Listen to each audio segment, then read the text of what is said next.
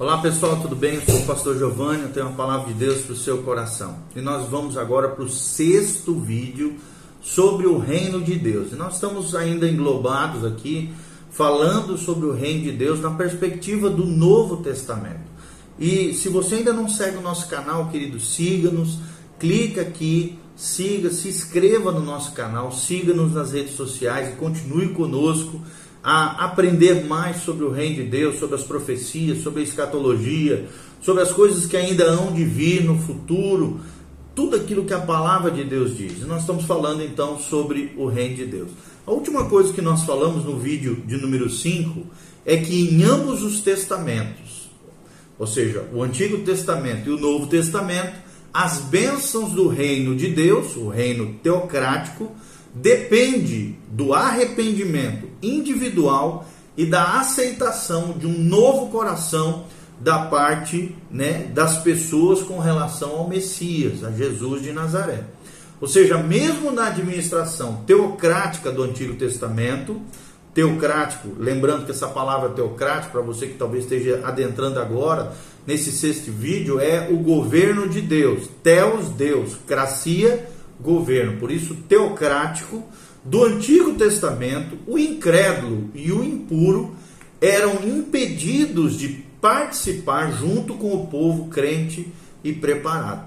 E isso é apresentado claramente em Atos dos Apóstolos, quando Pedro aqui convoca a nação ao arrependimento, tá? Pedro fala lá em Atos 2, 38. Eu vou ler aqui para vocês esse trecho que fala que Pedro está chamando a nação de Israel ao arrependimento. Atos 2, 38. A Bíblia Sagrada nos diz o seguinte: olha só, Pedro respondeu a eles, né, pregando aqui o Evangelho aos judeus que estavam ali diante do Pentecostes. Ele diz: arrependam-se e cada um de vocês seja batizado em nome de Jesus Cristo para perdão dos pecados, e aí sim receberão o dom do Espírito Santo. E no 39 diz: Pois essa é a promessa para vocês, para seus filhos e para todos aqueles que estão longe, ou seja, ainda sem Deus, sem Cristo, sem o Salvador, para todos quantos, diz a Bíblia, o Senhor, o nosso Deus, chamaram. Ou seja, Deus está chamando judeus e gentios para a salvação na presente era, no Novo Testamento, na dispensação da graça, como nós estamos falando. Então nós vemos aqui Pedro convocando toda a nação de Israel, não só Israel, mas também os gentios, para o arrependimento e o coração de Deus é isso.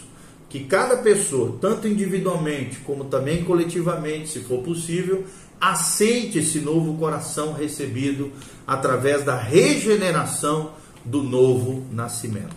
E aí então nós destacamos uma outra coisa muito importante, que é a oferta legítima de Deus, a oferta desse reino, do reino de Deus aos corações humanos, às vidas humanas, aos seres humanos. Essa oferta do reino foi, no entanto, legítima.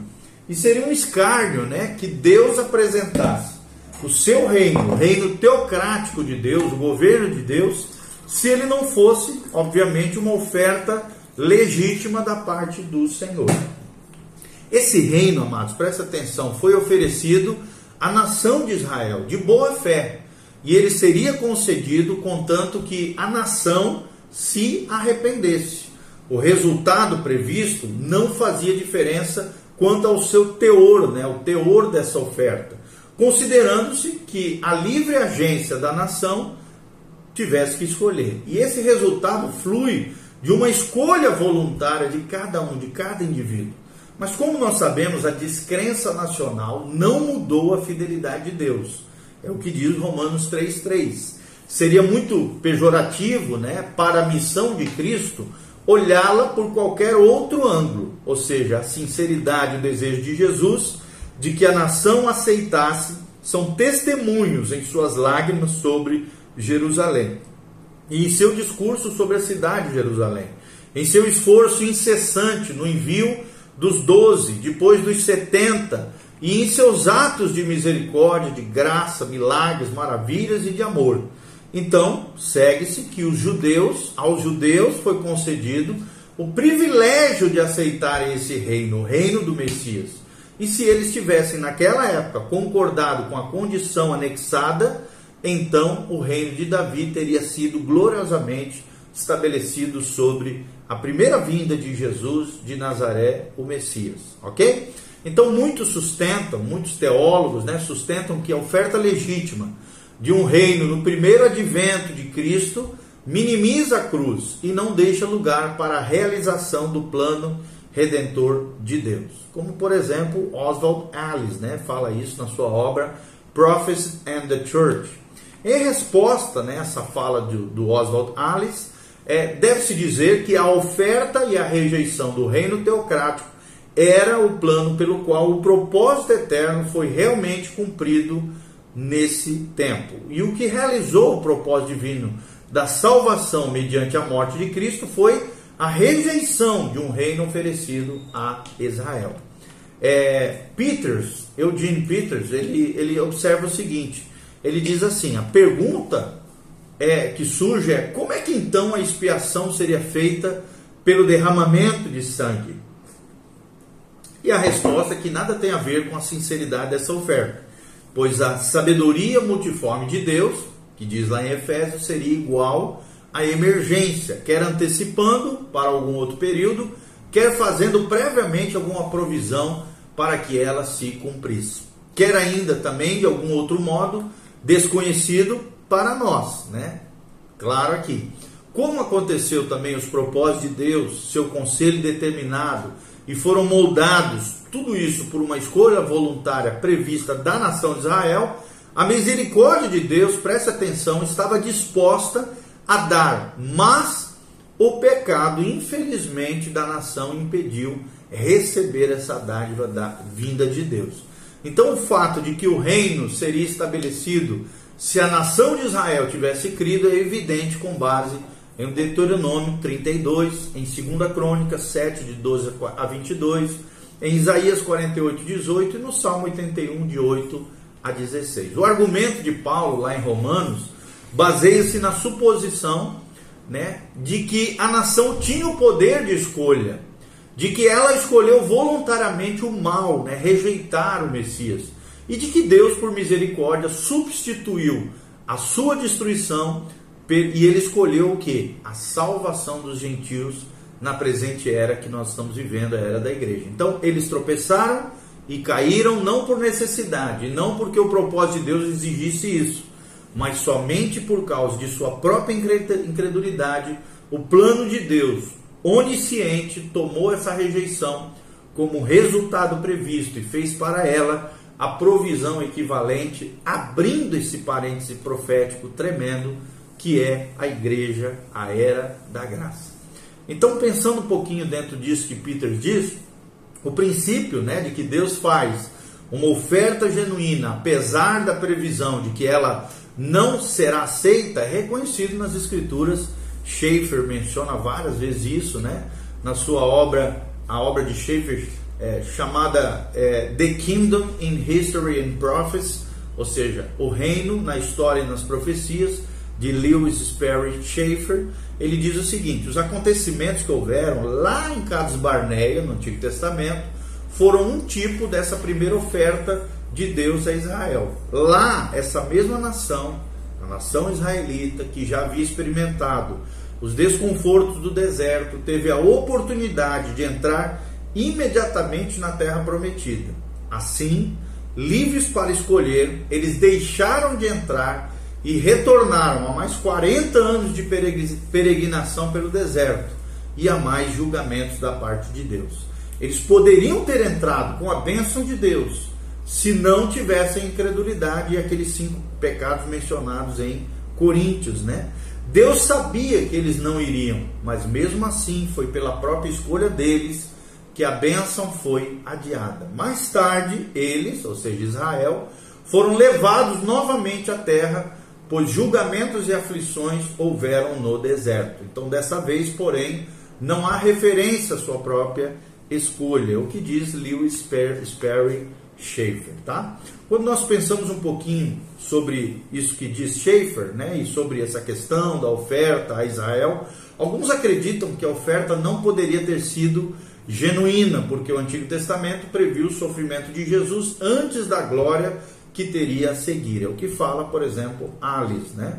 Sustenta-se então, pensando nisso que fala Alice, que a ordem faz a morte vir necessariamente primeiro, portanto não poderia haver nenhuma oferta genuína do reino. Bastaria ressaltar aqui que os profetas viram os acontecimentos à luz da rejeição na ordem verdadeira em que esta se deu e não na ordem da dependência da reação de Israel. Essa ordem, amados, não viola a, a genuinidade da oferta, mas demonstra que a rejeição da oferta foi o meio determinado para realizar o fim desejado por Deus, que é o grande mistério de Cristo.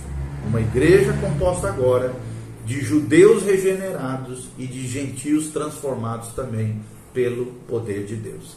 Alguns, né, que nem o é, é, afirmam que nem o Senhor nem João jamais ofereceram um reino terreno a Israel, mas apenas um reino espiritual. Dentre eles, né, Felipe Mauro, na sua obra God's Present Kingdom ou é, Reino Presente de Deus, é, menciona esse fato. E tal posição, obviamente, despreza totalmente a natureza do conceito da palavra reino pregada por João, pelo Senhor Jesus e também por seus discípulos. E já demonstramos aqui em outros vídeos que eles pregaram o mesmo reino que o Antigo Testamento prometera e que Israel esperava, o povo de Israel esperava, sem nenhuma mudança de conceito. Então o que nós vamos fazer é o seguinte: a seguir aqui é a apresentação e a rejeição do reino teocrático rejeita, é, registrados no Evangelho de Mateus. O grande Evangelho, o primeiro Evangelho dos quatro que aparece né, na Bíblia Sagrada, no Novo Testamento, que principalmente está preocupado e nos leva a, a, a ver Jesus como o Messias prometido a Israel. Por isso é importante a gente pensar na apresentação e na rejeição desse reino teocrático registrados no Evangelho de Mateus. Ou seja, o propósito do Evangelho de Mateus foi apresentar Jesus de Nazaré como o Messias prometido de Israel e delinear a oposição feita pela nação de Israel a ele e ao reino oferecido, além de registrar a definição de, de, a definitiva rejeição oficial a esse Rei dos Reis que é Jesus e é esse reino por parte do povo de Israel. Então, uma análise desse tema de Mateus é muito importante né, trazer aqui para vocês e expor esses argumentos, dada a sua relação de extrema importância com todo o conceito e o plano do reino de Deus, ok? Essa temática que nós estamos abordando aqui nesse sexto vídeo. Então, assista o primeiro, segundo, terceiro, quarto, quinto e aí você vai compreender melhor esse texto que nós estamos falando aqui. Há três movimentos principais no Evangelho de Mateus. Primeiro, a apresentação e a legitimação do rei, do primeiro capítulo até o capítulo 11. Segundo lugar, a Bíblia revela a oposição ao rei, do capítulo 11, versículo 2 até o capítulo 16, 12. E em terceiro lugar, o Evangelho de Mateus, nós vemos a rejeição definitiva do rei a partir do capítulo 16 até o final dele, no capítulo 28, 20, onde finda aqui o evangelho de Mateus. Vou repetir então: a apresentação primeiro e a legitimação do rei, depois, num segundo momento, a oposição ao rei, rei aqui com R maiúsculo, Jesus de Nazaré, e em terceiro lugar, a rejeição definitiva de Jesus como rei, eh, do capítulo 16 em diante conforme nós estamos falando aqui. Primeiro destaque que nós trazemos é a apresentação e a legitimação desse rei. Que rei é esse? Jesus de Nazaré. Mateus aqui dedica a primeira divisão do seu evangelho à apresentação e à legitimação de Jesus como Messias prometido a Israel. Nessa divisão, a primeira sessão trata da apresentação do rei de Israel, do capítulo 1 ao capítulo 4, 11. Nela, Mateus fala da chegada desse grande rei, do capítulo 1, 1 ao capítulo 2, 23. Também fala arrolando a sua linhagem, da onde veio esse rei, no capítulo 1, de 1 a 17. Também demonstra o seu direito ao trono e a sua vinda, do capítulo 1, 18 ao capítulo 2, 23. E demonstra, por meio do nascimento virginal, que ele tinha direito legal ao trono de Davi. O nome que lhe foi dado ao nascer também o relaciona a Josué, né? E por isso, Jesus e Yeshua né? que, que é uma palavra que vem de Josué, que significa Deus é a salvação. Está lá em Mateus 1, 24 e 25. Também nessa, nessa relação com Josué, Josué é o personagem que levou o povo à terra prometida e a uma vida de paz e de descanso. Trazendo para nós hoje é o que Jesus faz. Nos leva à terra prometida, o céu, e nos promove vida de paz e de descanso nele. Nós também vemos em Mateus a sua infância, né, no capítulo 2, de 1 a 23. São retratadas também homenagens prestadas pelos gentios, no capítulo 2, de 1 a 12. E também vemos a rejeição dos judeus, no capítulo 2, de 13 a 15. Mateus também apresenta ainda o embaixador do rei, está lá em Mateus 3, de 1 a 12, para demonstrar que as escrituras proféticas se tinham cumprido. Essa apresentação aqui, né, trazendo aqui João Batista, ela é seguida pela aprovação do rei por parte do próprio Deus, lá em, em Mateus 3, 13 até o capítulo 4, 11, na qual Mateus registra o testemunho ocorrido em seu batismo, mencionado no 3, 13 a 17, quando Deus concede aprovação ao seu filho amado, o Messias de Israel, e também dá testemunho de sua vitória sobre Satanás no capítulo 4, de 1 a 11, na famosa tentação de Jesus. E mostra aqui o seu direito moral de reinar, é, é, que esse direito deveria ter sido estabelecido já naquela época. No segundo momento, nós vemos na segunda sessão dessa divisão que Mateus registra as proclamações do rei, do capítulo 4, 12 ao capítulo 7, 29. O que, que significa isso? Seu direito judicial de reinar é estabelecido então nas Escrituras. A autoridade real é demonstrada pelo fato de ele, Jesus de Nazaré, ser capaz de conduzir os homens à obediência, no capítulo 4, 12 a 22. Nós vemos também as credenciais do rei, são por ele apresentados pelo evangelista Mateus, de 4, 23 a 25. Nós vemos os pronunciamentos do rei, na famoso, famoso Sermão do Monte, do capítulo 5 ao capítulo 7, 29, que comprovam a autoridade real do novo Moisés, do novo legislador de Israel, Jesus de Nazaré, que foi anunciado por João e por Jesus, né, pelo próprio Jesus, na declaração de que o reino de Deus estava próximo. Milagres, né, haviam provado a validade desse anúncio e a multidão desejava saber quais eram os requisitos para entrar nesse reino anunciado pelo Messias de Israel. O Sermão do Monte também foi proferido para expor de maneira mais completa os requisitos da entrada no reino esperado. Os súditos do reino são descritos no capítulo 5, 1 a 16. O relacionamento do rei com a lei é estabelecido do 5,17 a Mateus 5,20. As falsas interpretações que os fariseus ofereciam dos requisitos da lei são denunciadas em Mateus 5, 21 a 48.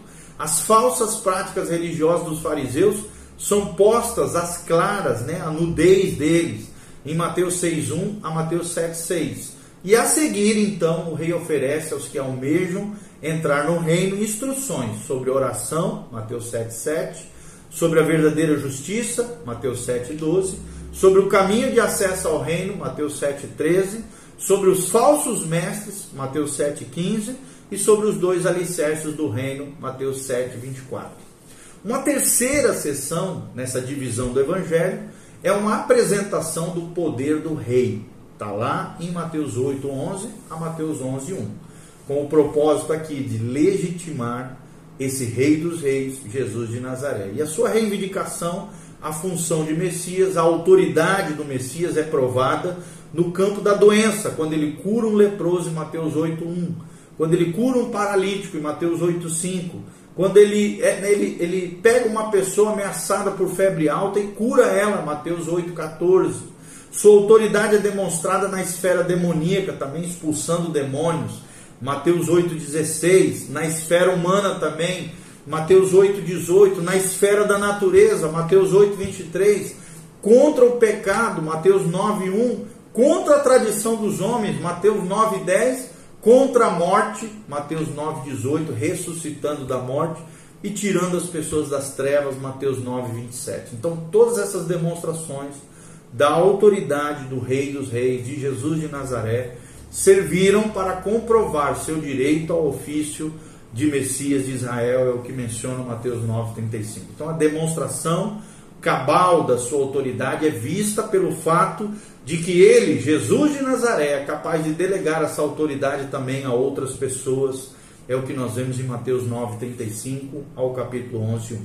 Tal delegação de autoridade torna-se a evidência culminante das suas prerrogativas messiânicas, pois apenas quem possui autoridade pode delegá-la a outrem. E nessa parte do Evangelho de Mateus, o Messias é motivado, movido por compaixão, em Mateus 9,35. Ele lança também uma convocação aos seus discípulos, em Mateus 10,1. Dá-lhes, ou seja, aos discípulos, uma comissão, uma vocação, uma missão, em Mateus 10,5. E a mensagem é confiada a eles em Mateus 10,5. É dirigida exclusivamente a Israel em Mateus 10,4. E em virtude do seu estado de perdição, ou seja, Israel realmente estava perdido, estava né, corrompido. Mateus 10, 6 menciona isso. E gira em torno da mesma mensagem que João Batista e Jesus, no início do seu ministério, já haviam proclamado, é repetido aqui em Mateus 10, 7. Devendo ser fundamentada pelos mesmos milagres que já haviam legitimado Jesus como Messias, conforme relata Mateus 10, 8. Ou seja, esse ministério dos discípulos foi apenas uma extensão do ministério de Jesus a Israel, um anúncio da mesma mensagem que ele, Jesus, entregou à nação. A aceitação dessa mensagem do reino seria a mesma dispensada à proclamação de João Batista. Eles seriam perseguidos, rejeitados por causa da sua mensagem, Mateus 10, 16. No entanto, deveriam encontrar consolo no fato de serem objeto do cuidado especial do Pai, Mateus 10, 24. Mesmo que houvesse divisões por causa do seu ministério, Mateus 10, 34, haveria recompensa para eles como pregadores, para que os recebessem, para que aqueles que recebessem a sua mensagem também fossem bem-aventurados, Mateus 10, 40. Até aqui, em seu evangelho, Mateus diligentemente apresentou à nação uma pessoa e provou o seu direito legal, seu direito moral, seu direito judicial e seu direito profético ao trono messiânico conforme nos ensina as Escrituras. Em suma, concluindo tudo, ele exibiu plena autenticação das suas reivindicações como Messias de Israel. Ok? Continue conosco, logo em seguida estaremos falando outras coisas.